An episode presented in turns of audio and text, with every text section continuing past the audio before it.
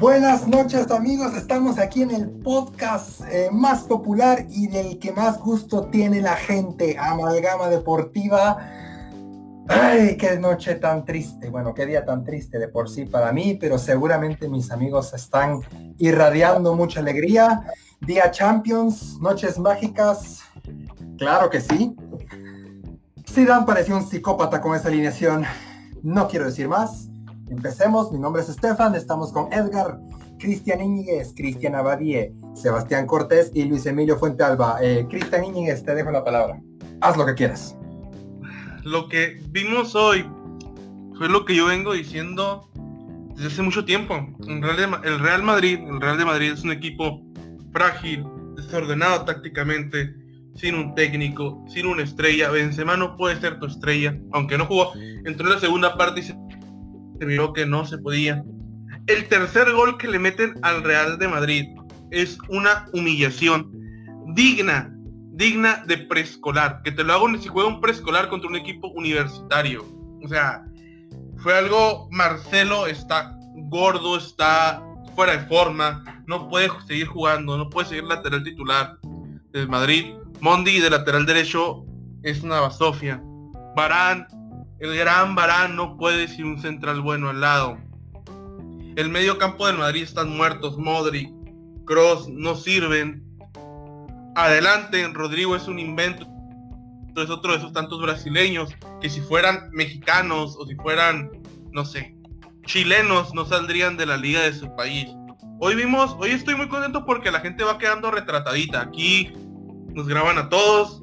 Hay ciertas personas que dijeron que el Madrid iba a poder ganar varias cosas, que tenía plantilla, pero pues aquí todo queda grabado, ¿no? Y el Real de Madrid quedó retratadísimo el día de hoy. A un nivel, yo me la pasé muy a gusto.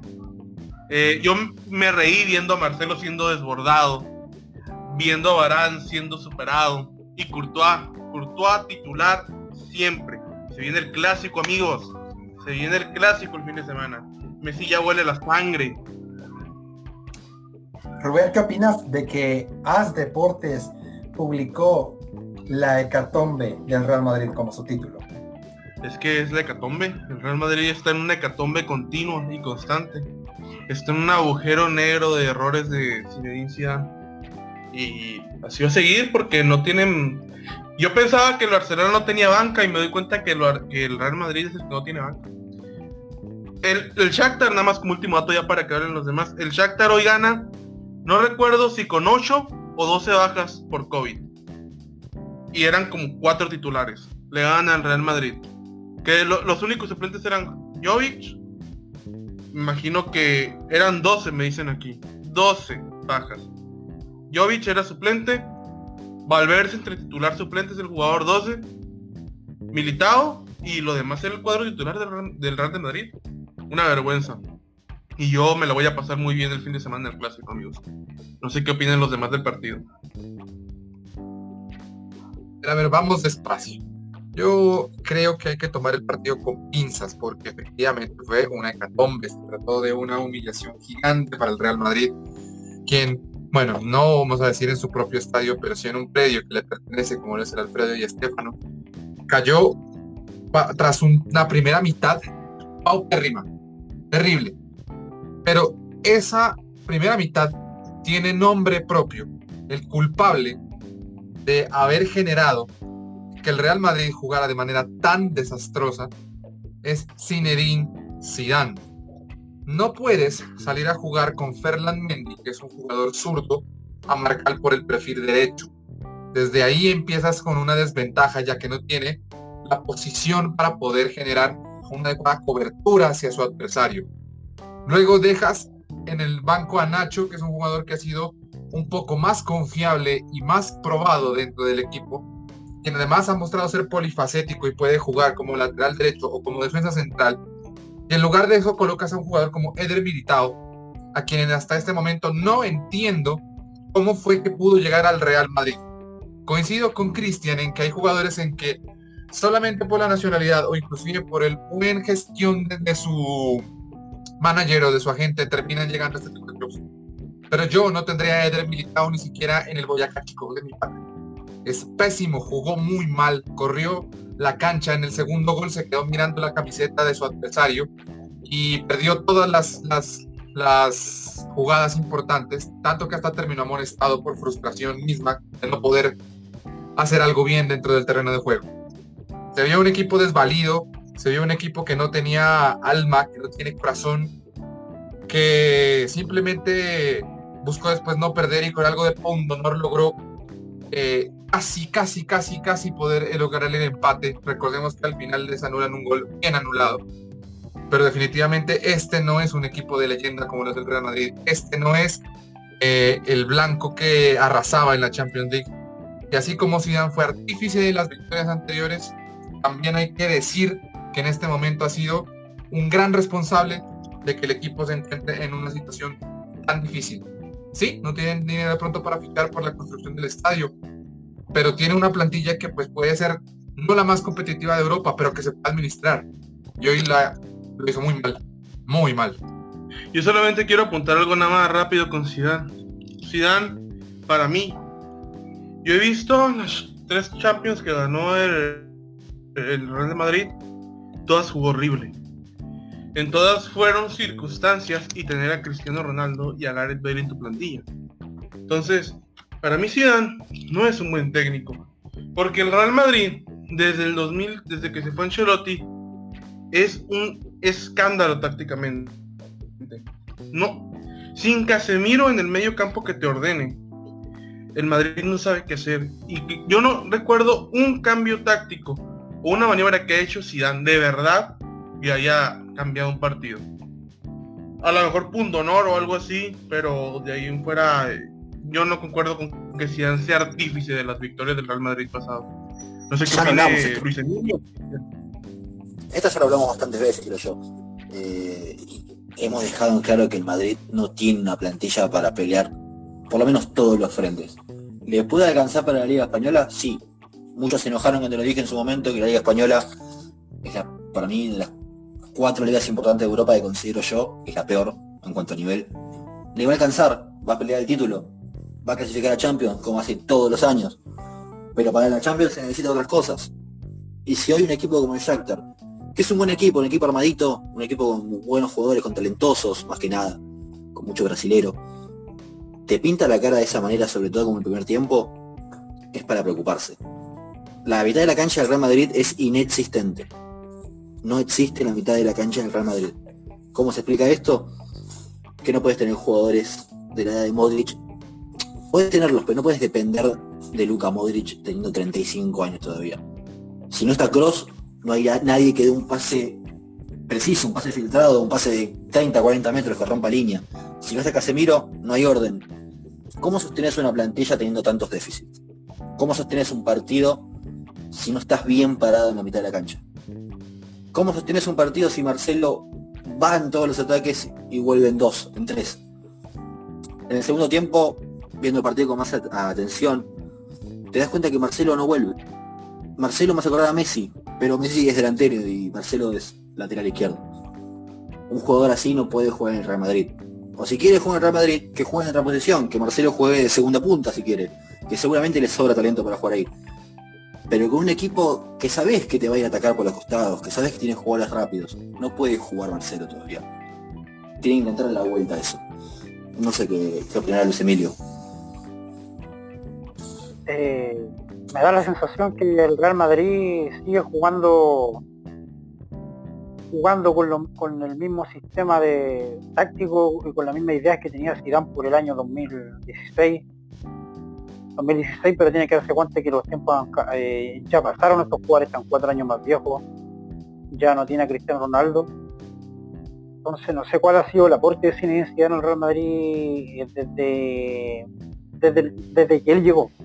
Tenía un equipo formado, pues no tuvo que mover prácticamente nada y, ha quedado evidenciado que los jugadores que él ha contratado no han servido para el Real Madrid. Jovic, eh, eh, no es el mismo jugador que, lo veíamos en la liga alemana.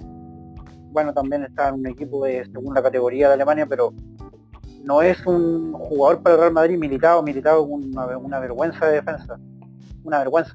Brasileño que juega en el Real Madrid que no han nominado a la selección brasileña eh, pocas veces se han visto y esta vez lo estamos viendo. Militado eh, Vinicio, eh, hace 15 años atrás, jugadores que jugaban brasileños de Real Madrid, todos jugaban a la selección brasileña, Emerson, Robinho, Ronaldo, todos jugaban a la selección brasileña. Y que hayan dos jugadores de Real Madrid que no son nominados a la selección brasileña, te marca algo. ¿Qué está mal, está mal, está mal Titeo o está mal Florentino Pérez? ¿O está mal Zinedine ¿Quién está mal? Eh, es para debatir ese tema. Brasileños buenos, buenos, buenos están en la selección. Los malos no están en la selección. Y esa va a ser mi opinión respecto a esto. Ahora estoy un poco indignado porque no puedo imaginar que el Real Madrid pierda un partido con el con el Shakhtar de Donetsk. Se puede ganar el Shakhtar de Donetsk porque el Shakhtar que el Shakhtar estuviese en la, Liga Española probablemente todo el año se clasificaría a, la Europa League y pelearía el cuarto puesto probablemente. Pero el Shakhtar te puede meter tres goles, tres goles en el primer tiempo, 3-0, no, no, te puede ir ganando el Shakhtar 3-0. Sí, es que como Marcelo, Marcelo hoy en día que es el tercer cuarto lateral izquierdo ahora sí. Claro. Porque está Renan Lodi, está Alex Teles, se juega cualquiera antes que Marcelo y es por algo amigos. Si Marcelo no puede jugar en la selección brasileña hoy en día, por algo es. Es un síntoma. Marcelo, ya tiene años así. Marcelo. Marcelo siempre es un jugador más de ataque que de defensa. Pero antes tenía físico y condición física para poder llegar y hacer algo en el repliegue. Ahora Marcelo ya no llega a, la defensa. Marcelo sube y es como dice Cristian. Sube y se queda arriba. Como si fuera Messi. Que Messi también hace eso de no bajar. Eso es lo mismo que hace Marcelo. Pero Marcelo es un defensa y tiene una posición que cubrir. Siempre que juega Marcelo, el Real Madrid eh, empata o pierde, no, tengo el dato, pero si no estoy tan mal, tan, tan perdido en esto, yo creo que de cinco partidos que juega Marcelo, el Madrid pierde uno, empata tres y gana uno. Ah, porque es una sangría Marcelo en, el lateral. Bueno, ¿qué, ¿qué, más que decir? O sea, yo creo que ya se dijo en, la, en su mayoría. Podemos, si vamos a señalar, si, vamos a señalar a alguien de esta derrota, no se nos va a terminar de contar quiénes fueron los señalados. Para mí, evidentemente, pues es Zidane. Lo he dicho en, su anterioridad eh, y lo sigo pensando desde que salió Solari. Para mí Solari tenía una buena idea de lo que era el fútbol y lo que era la evolución del Real Madrid. Para mí, creo que Solari nunca tuvo que haber sido destituido, independientemente de los malos resultados, era obvio que iba a tener malos resultados. Si era una temporada en donde tus estrellas se fue y no fichaste nada. Vino Zidane y pero Solari, el Real... pero, Solari lo elimina el Ajax y le mete un baile. El, el peor Barça, porque jugó muy mal ese Barça, le mete un 3-0 en Copa. Y todavía Rakitic te mata en Liga. O sea, ningún técnico sobrevive a eso. No, yo creo que es un fin de ciclo esto para ¿eh? Hoy durante el partido el trending topic no fue Marcelo, no fue Sergio Ramos que no estaba, no fue Barán que estaba jugando mal. El trending topic fue Pochettino. Yo creo que está la misma afición del Real Madrid. Está cansada de Zidane. Hasta, hasta no, pero eh, ¿Qué pasó? que aquí no se saca con, no se saca nada con sacar a Zidane si la, la plantilla es la que la plantilla en su eh, el problema es la plantilla el Real Madrid tratado los sueldos los equipos grandes no, pueden sacar a sus figuras prácticamente porque hay contratos muy grandes que hay que pagarlos y como lo que pasó ayer el, Barcelona renovó, renovó a Piqué hasta los 38 años entonces son malas gestiones deportivas que hacen los equipos, sobre, sobre todo en España este último, este, este, último año que como bien dice Cristian, considero que la Liga Española pasó de ser la, número uno el 2015, hasta el 2015 podríamos decir, a estar ahora en este momento cuarto lugar peleando con la liga alemana, francesa al cuarto lugar. No, pero, pero las renovaciones de ayer del Barcelona no fueron eh, por, por cuestiones más que el hecho de que se bajaron el sueldo, son cuatro jugadores que se bajaron el sueldo para recuperar un poco la, las pérdidas económicas que generó la pandemia en el Barça. Sí, Piqué con los negocios que tiene no creo que esté muy interesado en lucrar con el Barcelona. Así que por ese lado, atacar a Piqué es injusto para mí. Porque es un jugador que siempre ha demostrado mucho barcelonismo. Como Además, creo que fue el único que se subió la ficha. Ter Stegen, Creo que el inglés sigue igual. Creo que De Jong sigue igual, pero creo que Piqué se bajó la ficha bastante para poder subir a Ter Stegen, porque si no Ter Stegen se iba. Yo normalmente coincido casi siempre con el buen criterio de mi amigo Luis Emilio Alba, el mejor ciudadano del país chileno.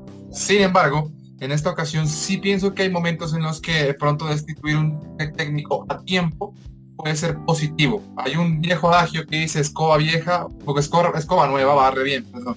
Y normalmente cuando un técnico nuevo llega a mediados de temporada y hace bien las cosas, no le alcanza el tiempo para poder corregirlas porque ya ha presentado, digamos, un tiempo considerable que el equipo no ha jugado bien. Eh, en cambio, la temporada en este momento todavía está empezando. Siento que si llega alguien que la puede encaminar de una mejor forma y sacarle mejor provecho a este plantel, podría al menos darle un respiro a lo que es el Real Madrid en este momento. Porque es que realmente lo de Zidane es desastroso. Yo, insisto en que tácticamente había un equipo que estuvo ah, muy, muy mal parado. Y con los mismos jugadores que tenías tanto en el, campo de juego como en el banco de suplentes, podrías plantear algo mucho mejor. Pero no puedes pedirle a un lateral izquierdo que defienda por derecha, no puedes pedirle a un jugador como Eder que no defiende nunca que sea titular en un partido de Champions, por más que fuera contra Shakhtar Donetsk. Shakhtar que tuvo 13 bajas, de ellos 5 jugadores titulares, me dice la producción. Eh, pero lo más importante, hay un antecedente en el vecindario de enfrente que es Coman, que es Ronald Koeman. Es un, técnico que, lo cambiaron, sí, él sí tuvo la oportunidad de ser por temporada. Eh, y de empezar la temporada desde el inicio, pero recordemos que también llegó en medio de un escándalo de, la posible salida de Messi, en la que no tuvo, digamos, a todos los jugadores para poderlos preparar. Aún así, es un Barcelona que bien o mal se ve algo diferente. Yo pienso que Real Madrid haría por algo similar. Además tampoco en los dos casos no es que se ficharon muchos jugadores, no es que si un técnico hubiera llegado a principio de temporada en el Madrid hubiera tenido la posibilidad de elegir cambiar esto, retocar una posición, porque ¿A quién fichó Real Madrid esta temporada? A nadie. No, es que ya estás casado, ya estás casado prácticamente con la plantilla que tenés, ya estás completamente casado. Pero eso viene desde la dirigencia, no desde el técnico, viene desde la dirigencia. Exactamente. Pero no, igual, no, del técnico, no. Este casamiento viene del técnico, viene de Zidane. A ver, Florentino, Florentino a lo que se, a lo que cuenta en España, Florentino muchas veces quiso fichar, por ejemplo, al mejor portero de la liga de la Premier League, que es Kepa, lo quiso fichar. Zidane dijo, no, yo quiero a Keylor Navas y a Courtois. Que fue Florentino, Florentino, Florentino tenía mucho, mucha ilusión en tener a, a Dani Ceballos. Y, y Zidane no lo quiere. Hay muchos jugadores que Zidane no los quiere. Dan dice, mi 11 es, y todos lo sabemos. El 11 del me dice, Courtois, Mondi, Ramos, Barán, eh, Carvajal, Modric, Casemiro, eh. ¿Quién juega arriba? Bueno, arriba sí varía. El Hazard cuando, cuando está disponible, que nunca está disponible. Benzema. Y podemos decir que Vinicius o Isco es el que queda bailando. Pero muchos de esos jugadores son jugadores, por ejemplo, a Florentino le encantaba a James Rodríguez. Florentino no quería vender a James, pero Zidane no quería a James. Eh, eh, Borja Mayoral es otro caso. Hay mucho, Mariano es otro caso. Mariano, Mariano es muy del gusto de Florentino para uno de suplente, pero Zidane no lo quiere. Y ahí está cobrando, creo que, creo que 5, creo que 10 millones al año brutos, 5 netos o 8, porque Zidane no lo quiere poner y no lo pone. Entonces, para mí es cosa de Zidane. Zidane es el que no quiere fichar jugadores. y luego los ficha y no los pone. Fichó Zidane pidió a, Luka Jovic, lo pidió él y hasta ahorita le está dando minutos. Pero duró todo el año banqueado Luka Jovic. Entonces, para mí Zidane Florentino, al final de cuentas, Florentino es el que arma los equipos ganadores. Florentino ficha y hace todo en el Real Madrid. Entonces, para mí, Zidane tiene que dejar ir a Modric, dejar ir a los jugadores que ya cumplieron un ciclo y empezar a ver otros, otros jugadores. Ahí me sorprende la, incursión de Valverde, porque Valverde es un jugador nuevo. No sé qué opinen, no sé qué opinan los demás. No, Valverde viene mal. Valverde viene mal de hace tiempo. Yo lo vi en la clasificatoria y jugó pésimo. Vidal con 33 años se lo, se lo, se lo comió en Montevideo. Un jugador joven de 23 años no. Yo, yo creo que aquí también hay que ver la responsabilidad en el cuerpo físico, en el, en el, eh, perdón, en el cuerpo médico del Real Madrid. Creo que los jugadores llegaron muy desmejorados. No, no aguantan, están jugando mal. ¿No es por la edad, de Emilio, también eso? Yo creo que... No, sí, la influye, pero para un jugador tan joven como Valverde no le debiese... No, está bien, pero Valverde también puede ser víctima del entorno en el que convive, ¿no? Claro, pero me da la sensación que Valverde está jugando más mal de lo que está jugando muy bien antes de que llegue, antes del coronavirus. Está haciendo la, la revelación del Real Madrid y al final de temporada del año pasado el Modric terminó sacando el puesto de nuevo. Y habla de los cuatro jugadores que ha probado Zidane en ese puesto, creo que Valverde ha sido, el peor de los de los cuatro jugadores. Casemiro, el que más destaca. Modric tiene, tiene algunas pinceladas, como hoy que hizo un golazo. Y bueno, Tony Cross, Tony Cross eh, me da la sensación que está más preocupado de clasificar a la Eurocopa que, de jugar a su nivel en el Real Madrid.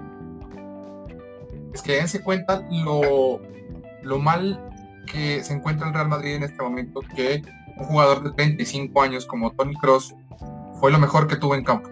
Porque para mí fue el único jugador en el que se le pudo confiar alguna jugada ofensiva diferente, como bien lo acota Luis Emilio, hizo un golazo.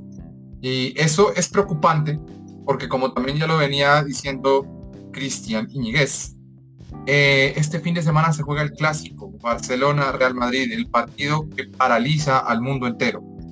Aparte de pronto de los clásicos que cada quien tenga sus respectivas naciones que mueven las fibras y el corazón de cada quien, creo que ningún otro partido de clubes puede generar tanta expectativa como este. Ambos equipos vienen de una temporada hasta el momento con altas y bajas, con una imagen que deja todavía muchas dudas y que probablemente no nos permite sacar conclusiones respecto a cómo se van a consolidar y cómo van a jugar. Pero a mi modo de ver, igual eso no quita que este partido siga siendo emocionante. Con lo visto hasta el momento, ¿ustedes quién creen que va a ganar el clásico? ¿Y cómo creen que se va a desarrollar? Empatan 0 a 0 en un partido aburridísimo. Te lo firmo ya. ¿Dónde juegan? Local el Barcelona, en el Camp Nou.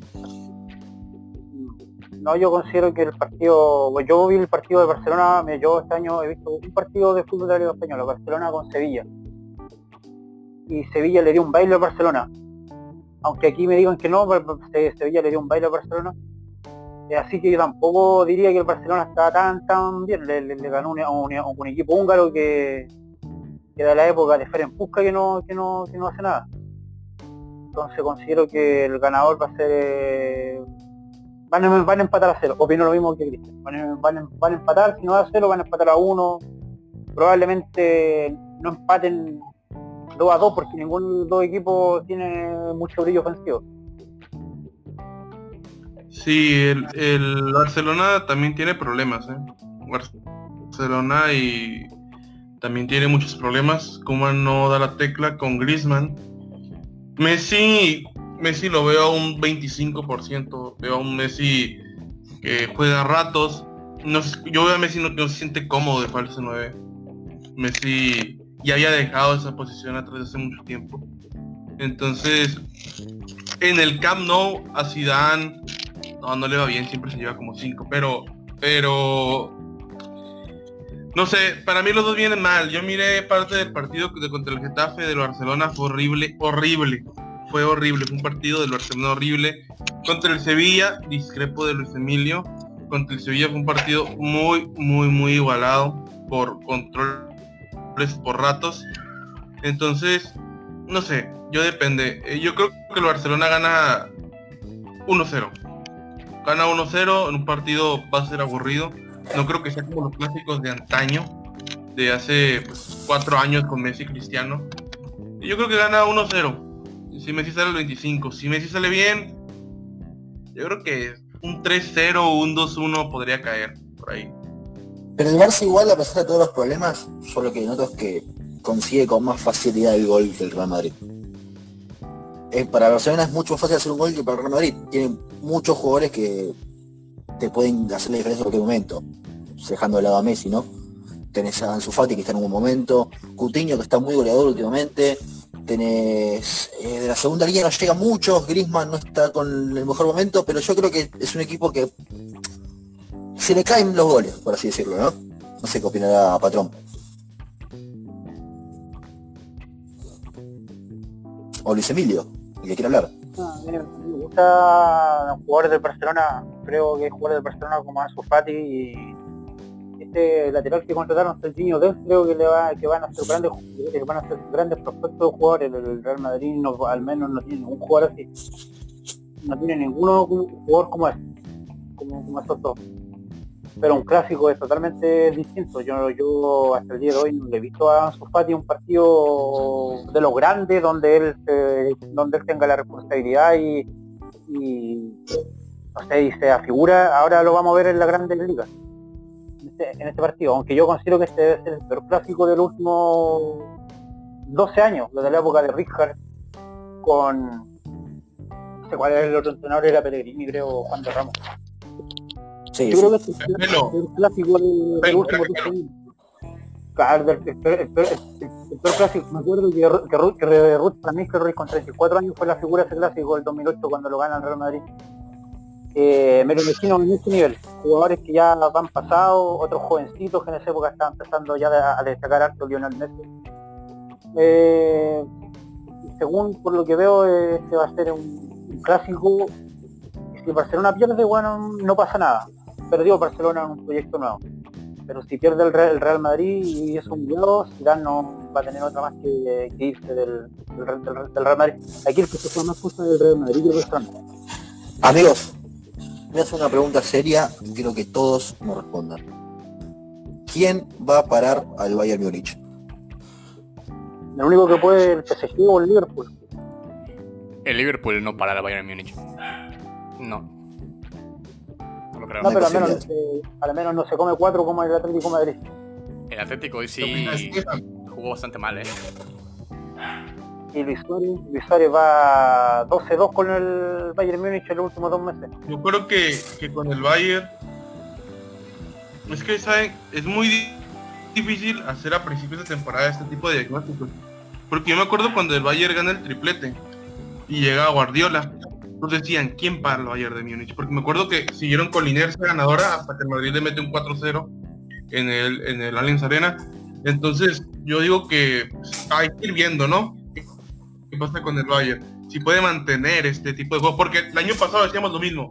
¿Quién para Liverpool? ¿Quién puede parar a Liverpool que se ve invencible y que haya eliminado contra el Atlético de Madrid?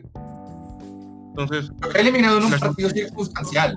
Es decir, en la temporada del Liverpool, a, a salvo ese partido nefasto que pierde contra el Atlético de Madrid, fue muy buena. El, el- el Liverpool quedó campeón casi invicta, casi, y, y, pues el partido del Atlético realmente, seamos honestos, lo perdió por situaciones muy puntuales, por errores individuales, porque no tenían arquero, porque no tenían eh, digamos, otra, otra posibilidad de poder contra, contrarrestar la ofensiva de la contra- del contraataque del, del Atlético de Madrid, pero es un partido que no tenía que haber ganado el Atlético de Madrid. esa es la No. Champions. La figura fue Oblak. La figura fue Oblak. Sí, Oblak y los palos. Por Sí, eso, no, la Champions son detalles. A- Bayern puede tener un partido así y adiós. Adiós. Claro, pero- eh, eh, pero perder un partido sí, que de pronto te deje fuera de la Champions significa que ya pudieron parar al Bayern, porque en la, yo creo que se refiere más la pregunta hacia el dominio del Bayern, si lo pueden detener. Porque realmente yo no veo ningún equipo, ni siquiera el Liverpool. Porque además, en este momento, tiene dos bajas cruciales que son la de Virgil y la de Allison. Yo creo no que ese saben, equipo- yo sé que yo sé que suena muy feo y van a decir que soy un hijo de perra, pero qué gusto me dio la lesión de Bandai. Solamente, una lesión de, solamente una lesión de Müller me haría más feliz, güey. ¿Qué opina Esteban? Quiero escuchar a qué opina Esteban Westphal, por favor. No, el Bayern lo va a parar. Bueno, está empezando la temporada también, entonces no, no nos precipitemos en decir quién puede o quién no puede parar, pero por lo menos a su nivel, hoy por hoy no, no hay ningún equipo.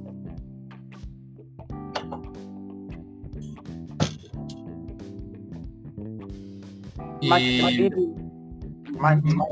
City podría ser un aspirante el PSG.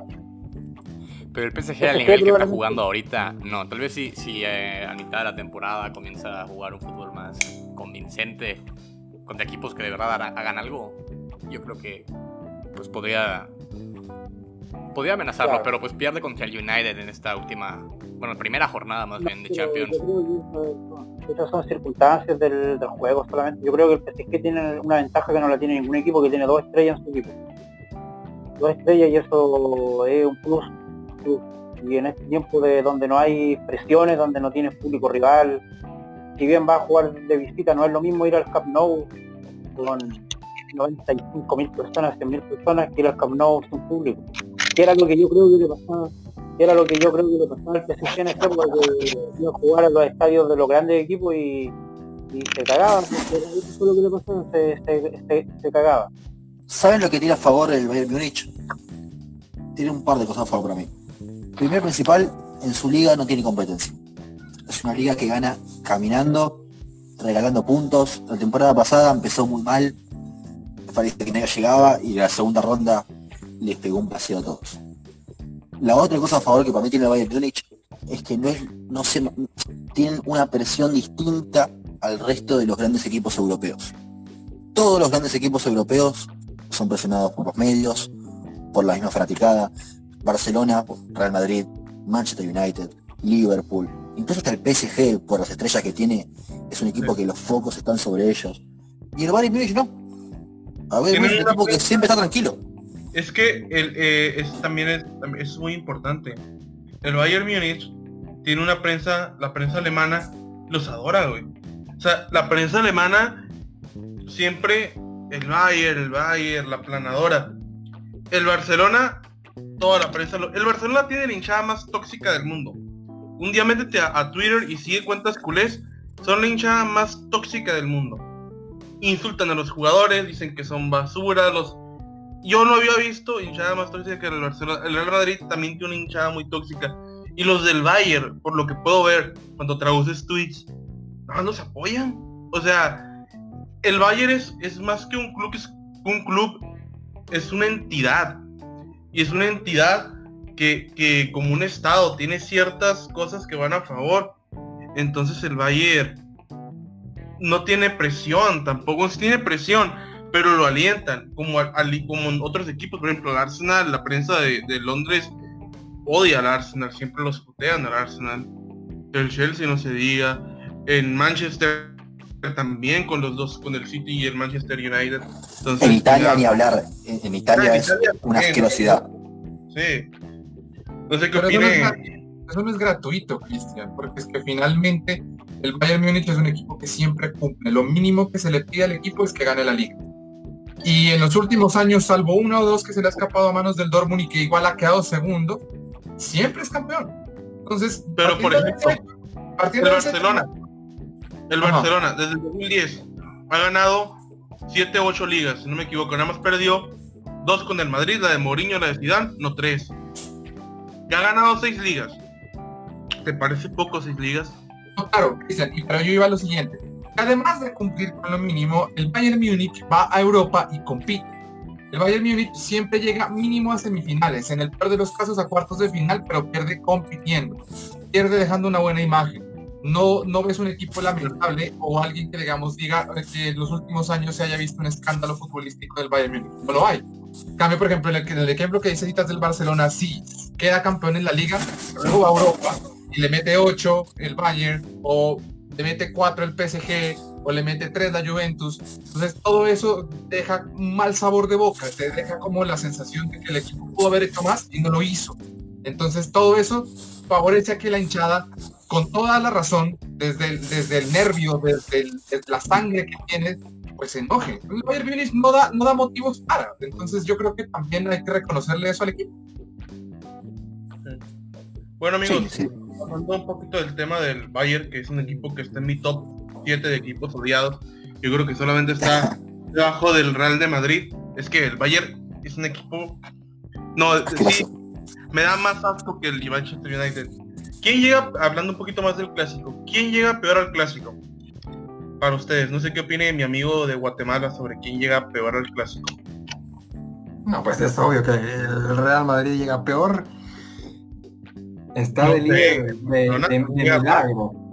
Está, está de líder de milagro. O sea, los partidos que ha ganado de liga ha sido porque literalmente Diosito quiere mucho al Real Madrid y por eso es que están en primer lugar. Porque No, futbolísticamente no te avisan nada. El líder es el Ah. Cádiz. No, el Real Madrid es primero por, creo que diferencia de goles, si no estoy mal, pero eh, que yo vi la última vez era que mantenían el liderato. Independientemente de quién sea o no sea líder, están en los primeros dos, tres puestos y como digo, están de milagro, porque el Real Madrid no ha demostrado absolutamente nada. No hay jugadores, no hay cambios, no hay revolución, no hay técnico, no hay nada. Y yo creo que Barcelona sí está futbolísticamente no pasando su mejor momento, pero si vemos el Barcelona, si el Barcelona que llega en el clásico es el mismo que el Barcelona que jugó ayer, que jugó con hambre, independientemente del equipo, que no importa, porque jugó con hambre, se va a comer tranquilamente el Real Madrid. Ojo que el Barcelona ayer la pasó mal al principio contra el, eh, se me parece que es el equipo con el que jugó ayer. Eh, ese equipo le anularon un gol, metió otro balón en el palo. Después digamos que el primer gol logró confianza y se asentó en el campo, pero me parece que el resultado de ayer fue un tanto mentiroso. El Barcelona sufrió contra un equipo que no juega mal, pero por supuesto es pequeño. Yo digamos que si siento que el Real Madrid esté mejor, que esté peor, digamos, en este momento que el Barcelona y el golpe de hoy seguramente va a mermar mucho la confianza de la Casa Blanca, pero no creo que el Barcelona esté mucho mejor. ¿Saben quién llega mejor al clásico? El Milan. El Grande. Milan, señores, de Zlatan Ibrahimovic. Sabía que él iba a hacer, güey. Era obvio. Bueno, aprovechando que está mi amigo Camilo, ¿qué sensaciones te dejó esta derrota nerotzurra a manos de el auto autoproclamado Dios de Milán? Dios. Slatan. Perdimos ante el mejor. Zlatan Ibrahimovic es el mejor. Él es mejor y más grande que el Milan actualmente. No, fue un partido, un partido cerrado. No, no me gustó tanto en términos de juego. Sin embargo, lo desequilibra una figura que a pesar de sus 39 años todavía es exuberante y superior a cualquiera de los que estuvieran en, ese- en el campo en ese momento. Y más Eh, guapo. obviamente. y obviamente como, como fanático, no me considero hincha, pero sí como fanático del Inter de Milán es una derrota que duele. Eh, pero así como hablábamos de Zidane en el, en el Real Madrid, siento que, como le he dicho también antes, Antonio Conte no administra bien este plantel y se ve que como, como en las jornadas que pasan, que ni siquiera ha podido todavía encontrar un once definitivo en el medio campo. Por el momento han jugado todos, ha jugado Sensi, ha jugado Varela, ha jugado Brozovic, ha jugado Viral, ha jugado Eriksen y todavía no consolidan eh, ese medio campo y mientras no lo haga no, no veo que pueda mecanizar circuitos de juego, no veo que, sus, que sus piezas se retroalimenten entre sí y genere por lo menos un- un fútbol más fluido de parte del Inter. Así que sin demeritar al Milan, que está jugando muy bien y lo está haciendo de manera contundente, creo que lo pierde el Inter más que ganarlo el Milan. Y el Milan lo gana, repito, por la grandeza y por la viveza de un jugador muy fuerte. No sé qué Para mí, no hay, perdón, eh, para mí no hay que demeritar el gran trabajo defensivo que hace el Milan. En las primeras cuatro jornadas de esta Serie A solamente recibió un gol. Y esto ya viene, se viene arrastrando la temporada pasada. El Milan terminó siendo un equipo muy sólido. Creo que todo eso repercute gracias al mejor fichaje que se ha hecho en, en la historia de la liga italiana. No, por favor, no. No, no, no, no, no, no, no, no, no, no. Unali, El mejor. Puedo dar unos datos que son de suma importancia para este podcast. Sandro Tonali jugó 8 minutos. Dio 6 pases y los 6 pases fueron correctos. Eso nos da un 100% de efectividad en los pases. Eso no te lo firma ni Xavi Hernández en sus, en sus mejores años. Y el Milan es líder. No sé qué opina Luis, Luis Emilio, que yo aquí en este podcast lo escuché decir que el Milan tiene un equipo malo, que no los conocía nadie, que iban a luchar por entrar en Europa League. Es líder el Milan, con Slatan. Tiene a... ¿Quién es? Kjaer, Kjaer, no lo conoce nadie. Calabria no lo conoce nadie. Teo Hernández no lo conoce nadie. Benacer, ¿quién es Benacer? Nunca lo he visto jugar. Greg Benacer. Calanoglu, Calanoglu debe ser un turco de estas novelas como Fatmagul probablemente. Y es líder, amigo. Y es líder. Este equipo, este equipo va líder porque tiene un jugador que se llama Zlatan Ibrahimovic, que se va a lesionar en algún momento, va a estar tres meses sin jugar y el Milan va a volver al cuarto, quinto lugar. tenemos a El- Leao y a. Rebic, que son cracks. Y sí, yo defendía a Conti, creo que la razón no me la está dando. El- el- todos los partidos que este año ha perdido o empatado ha sido por culpa de Yo quiero nada más Conti. Sido nada más quiero reivindicar algo. Aquí, Sebastián fue muy crítico con el entrenador del Milan, Pioli. Ha hecho un trabajo, yo me acuerdo que cuando llegó a Milan, todos le dijeron de todo, no lo querían. Creo que hubo una petición en, en línea para firmar para que lo despidieran del Milan. Qué gran trabajo ha hecho Pioli con el Milan. Le ha dado una solidez defensiva tremenda al Milan. Crack. Pero, Nada que pero, te, pero te hago una, te hago una pregunta, a ver si que me la puedes responder. Tú en tu casa, ¿el refrigerador lo tienes en la pieza o lo tienes en el, en el living o en, el, o en la cocina? lo tengo en la cocina. Ya, porque aquí Conte te puso a Am- Ambrosio de, de- de defensa central, a Kolarov de defensa central, te puso a Varela de interior y- de, de extremo izquierdo, a Hakimi de extremo derecho. Ahora, ahora puedes en- entender por qué este equipo no ha rendido esta temporada. Además, Ahora, eh, ahora lo puedes entender. Por supuesto, eh, así como lo vamos con Zidane, Conte hace locuras. Y la otra cuestión es que a Pioli lo querían fuera, primero porque no lo precedía su palmarés. En todo equipo que había estado le había ido de regular a mal. Y segundo porque él es un confeso hincha del Inter de Milán. Entonces un, un técnico que tiene afinidad por el rival de patio, pues por supuesto no va a ser querido con. Y se ha ido ganando su puesto y el aprecio de, probablemente de la fanaticada en base a buenos resultados.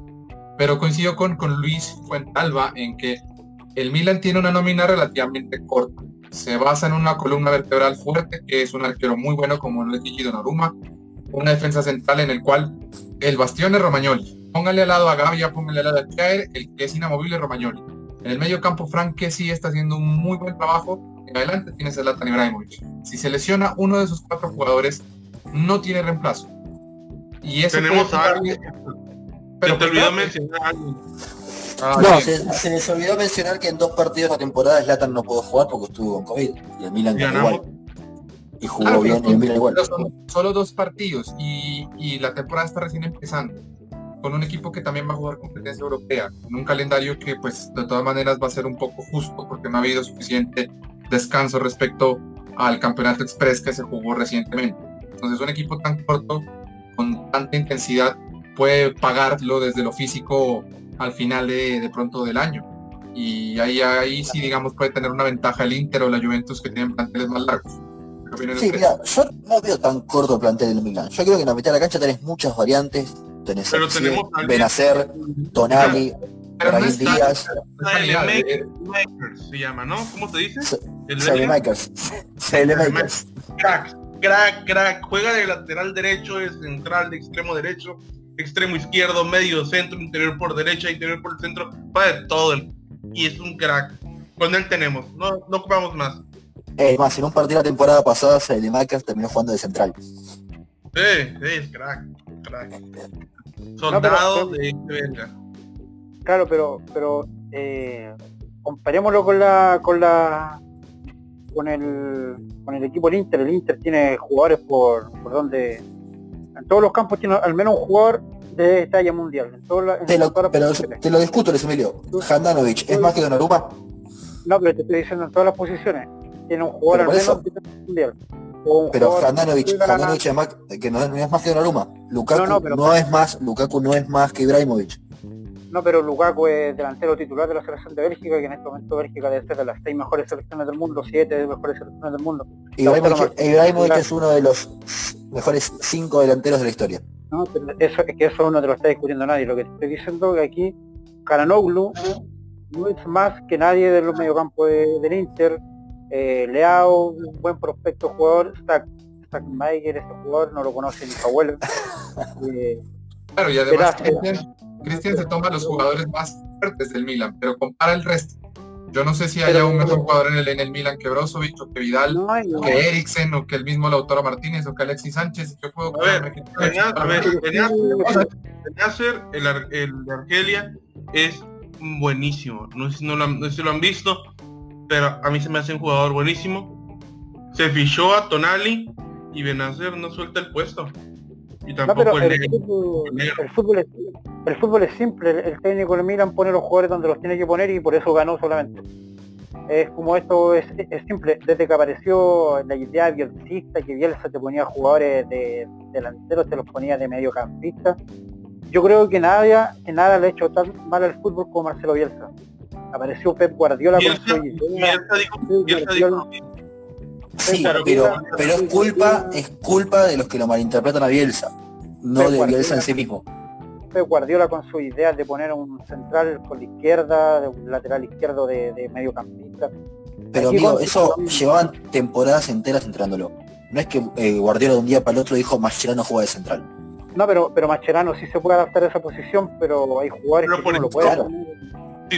En el City, en un extremo por izquierda, y lo tiene jugando de lateral izquierdo, güey.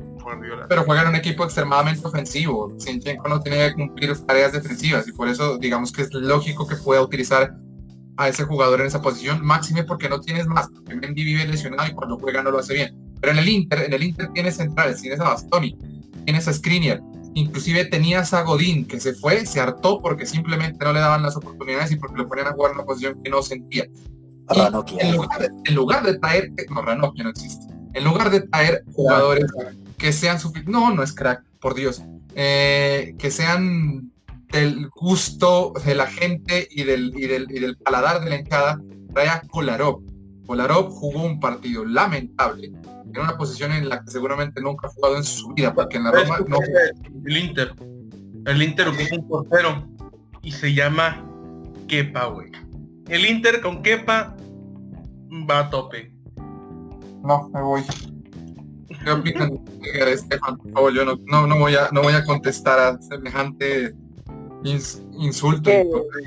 Terrible. Es que contrataron, contrataron a Hakimi, que fue el, probablemente habrá sido uno de los tres mejores el- el- la- el laterales derechos de la temporada el 2020, 2019-2020, y lo ponen de cualquier cosa, entonces ¿para qué contratan a, a Hakimi? Yo creo que el problema del Inter Capricho. es de gestión. Porque ni le fichan jugadores a Conte, que él quiere.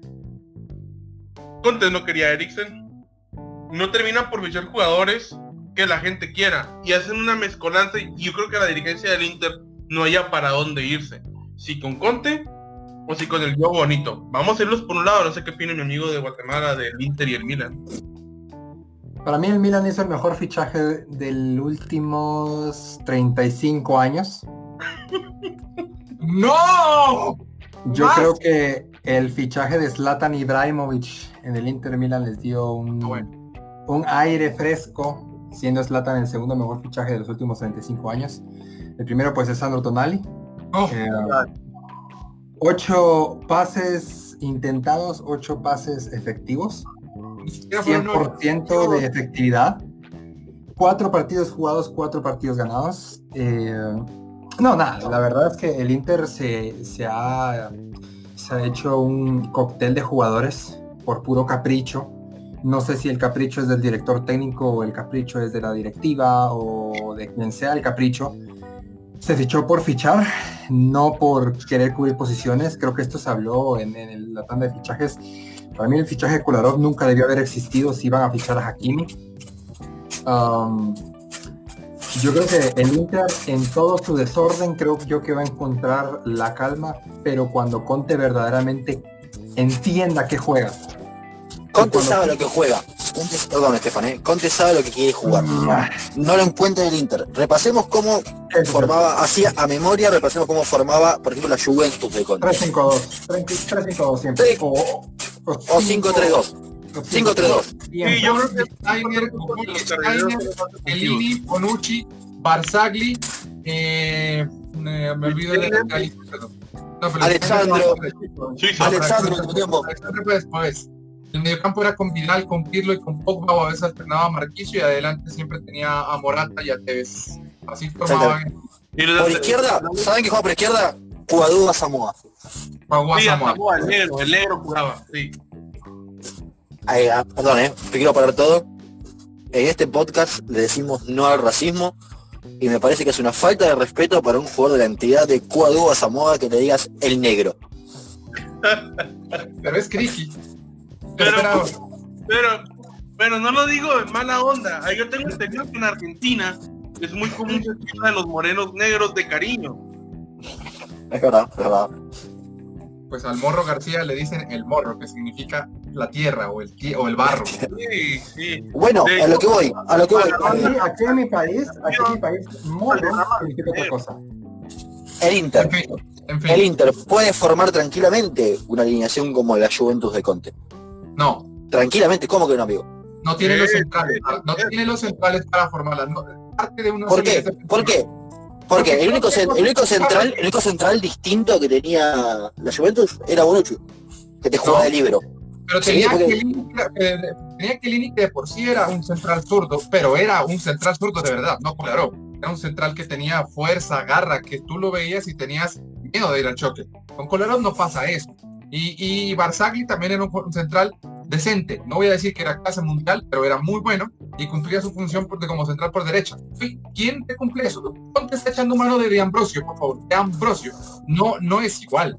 Y ya El ahí- Inter tiene tres centrales que se pueden acomodar tranquilamente a lo que jugaba en la Juventus. Tranquilamente, De Vrij, Skriniar y Kolarov, que mí lo vi jugar en la Roma de Central y me parece un grandísimo jugador y que puede cumplir tranquilamente. De Vrij, Skriniar y Kolarov deberían ser los tres centrales del Inter. No tengo ninguna duda de eso yo. pero Conte no confía en Skriniar para la línea de tres, por eso inclusive terminó eh, no usándolo la temporada pasada. Ojo que además parece que está siendo seguido por algunos equipos como el mismo Real Madrid. Es que Skriniar tenía un fichaje top para cualquier equipo de Europa. Es un excelente central, solo Conte no se le ocurre no usarlo. Estoy totalmente de acuerdo con Luis Emilio. Hace lo que se le antoja, pone jugadores donde, no sé, en algún momento va a poner a Handanovic de 9 y a él le va a parecer que está bien. Yo quiero Ay, yo yo digo, poner aquí en directo una idea para un, para un podcast especial donde hablemos de jugadores que pa- iban aparecían tops, se me acaba de ocurrir ahorita, y nunca fueron top. Y quiero que empecemos por Gilardino. Ahorita me acordé de Gilardino, no sé por qué. No sé qué viene el cuento, pero dejo la idea votando ahí. Me parece buena idea, buena idea. Igual Gilardino no es el mejor ejemplo porque tuvo una, nunca fue considerado un crack ni una Ah, estrella Casano. prominente. Casano sí. Sí, sí, Casano se quedó corto. No es un gran ejemplo, cierto. Robinho, Oyan, Boyan, GC. Ese también, no, Ese, ese nunca fue bueno. ese es otro balón de oro, de Ulofeo. No, eso, eso le va a pasar a Vinicius seguro, lo de GC. Sí, André Gómez. André André Gómez. Gómez está jugando bien, ahorita está jugando bien. No- Luis Emilio, hablando de, hablando de André Gómez, ¿qué opinas del Everton, Luis Emilio? No, pero, eh, mira, quería decir mi último comentario del, del Inter. Yo creo que el fracasado es el, el Sarri, el Sarri que toma el Inter y lo, y lo saca campeón. Porque al menos por el, porque su estilo de fútbol se, se adaptaría al, al- a, los, a los jugadores que tiene el Inter, porque uno a veces no puede jugar con, con su propio sistema táctico si no, si no tiene los jugadores. Y eso es lo que yo quería decir y ahora voy a hablar de del Everton. No, no le he visto ningún, ningún, partido del Everton, así que no puedo opinar. ¿No has visto los partidos del líder de la Premier League? Mal. es que juega muy temprano, juega, juega muy temprano Everton. Cosas, amigos, Eso- cosas. A ver, nos quedan, nos quedan, nos quedan pocos minutos. No sé si quieran hablar de las eliminatorias un poquito. ¿Qué pasó en las eliminatorias de la semana pasada? Lo mismo de siempre. Ganando en Bolivia. Luis Emilio, le doy una disculpa a Argentina. Eh, yo creo que Argentina lo ganó porque Bolivia está, eh, tiene la cagada la, en la federación, no, Bolivia ni siquiera tenía jugadores, habían jugadores del, del, del, Wisterman que estaban concentrados para el partido con Colo Colo en vez de estar para la, para la selección. Eh, ahora yo no lo voy a restar en, en- en mérito a Scaloni, creo que Scaloni está demostrando ser un buen entrenador de Argentina. Está demostrando ser un buen entrenador. Quizás le faltaba eso Argentina, un entrenador más joven, y no un maniático un jugador, un entrenador que se pueda que se pueda que pueda entender a estos jugadores argentinos que son a veces que no entienden mucho lo que están representando. Creo que con este entrenador le están le están dando más identidad al equipo, pero no podemos no podemos tampoco sobrevalorar a dos selecciones como Brasil y, Argen- y Argentina que le ganaron a los dos equipos más malos de, la de las clasificatorias. por a los tres equipos más malos de la clasificatoria, Bolivia, Ecuador y, Perú. Los tres equipos más malos. ¿cómo Perú? Perú te, dejó, Perú, Perú te dejó fuera del mundial, Luis Emilio. No, no, lo- el TAS fue el que dejó fuera a Chile del mundial. no, no. No, Chile lo- se dejó fuera del mundial solito. Si Chile no apelaba ante el TAS, ahora, se iban al mundial. ahora si vamos al, a lo realista, el equipo que partió con los rivales más, más difíciles fue Chile y, re- y rescató un punto. Yo creo de que los que quedaron fuera de las clasi- de las de las clasificatorias inme- inmediatamente fueron tres. Perú, Bolivia y Venezuela ya no tienen ninguna posibilidad de, de- de clasificar al mundial. Quedaron eliminados en, la- en los primeros partidos de inmediato. Perú. No, ¿Por qué? no, Paraguay, Paraguay se va. Perú, Paraguay se va. Perú, Perú se fue eliminado, porque- te voy a decir por qué Perú se fue eliminado. Porque su siguiente partido es con Chile eh, en, en Santiago, nunca ganan en Chile, siempre pierden, y después Uh, juegan con. Argentina en- y después juegan con Argentina en Lima. El gafe. La Se va, mufa. eli- se va eliminado, Perú ya se fue eliminado en ese clasificatorio. Yo creo que el Everton debería ser una bandera, colgarla en Goodison Park. Enorme. Yo diría la segunda bandeja, ocuparla toda con una bandera que diga gracias Luis Emilio. No, pero eh, yo, yo creo que ahora ahora que el City, ahora que ahora que Guardiola empezó a los jugadores donde, donde los tiene que poner, creo que el City va a ser el campeón de la Premier League. No, nadie dice que el Everton va a salir campeón, pero hay que aceptar que está haciendo una temporada por lo menos sorprendente. Así como está, si no se cae el equipo, si ningún jugador tiene alguna lesión importante, yo creo que va a quedar por lo menos cuarto, quinto.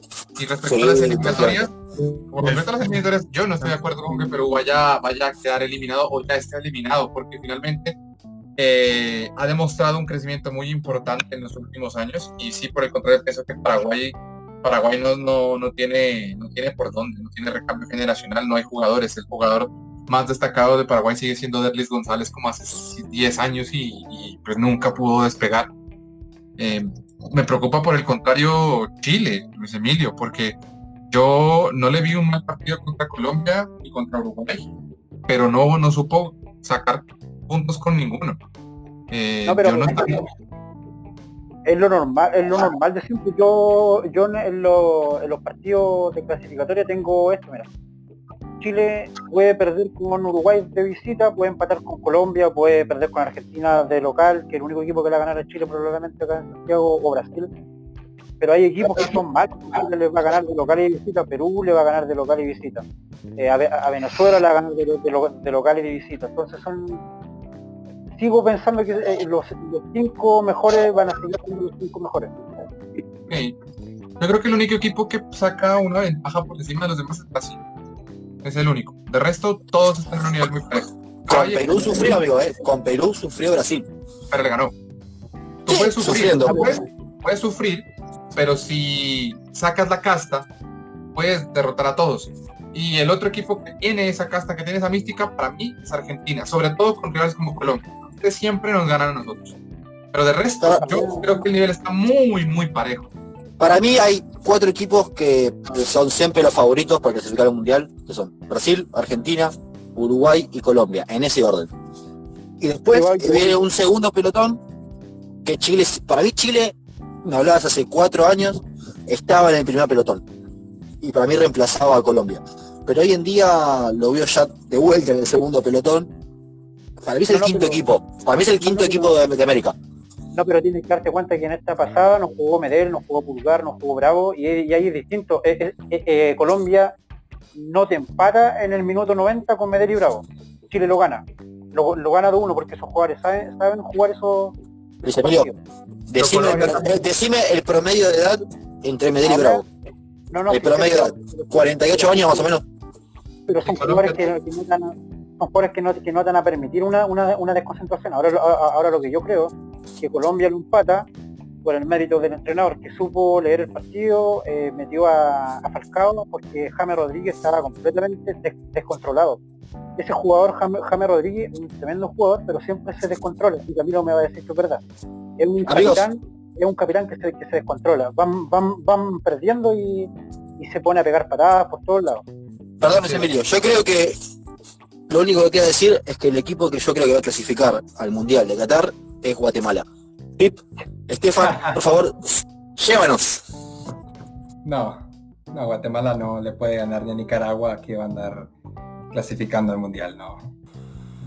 Hasta aquí nomás llegamos, me parece. Solo queda decir que el United de asco. Y bueno, nos despedimos en el próximo podcast, ¿no, amigos? Y que el Barcelona le va a hacer la del pulpo al Real Madrid. Cambio de opinión, el Barcelona 5-0 con hat-trick de Messi. Puta Madrid, Ya, puta Madrid, puta Madrid, puta Madrid. Puta Madrid. Puta Madrid y puta. Madrid. Eso es lo más importante de ese podcast. La despedida de este podcast. Lleno de Entraste a decir solo eso, por Dios. Solo por eso voy a decir que gana el Real Madrid. El Barcelona ¿Cuánto gana? A ver. 0-0. A ver, antes de Uno a uno. Uno a Todo uno. bien, pronóstico así rapidito, Uno a uno. ¿ok? 0 a 0. Sebastián, 2-1 gana el Real Madrid. Edgar, 2-0 con goles de Ansu Fati. Luis Emilio, Empate a cero. ok, yo 5-0, tres goles de Messi, uno de Griezmann y uno de Ansu Fati.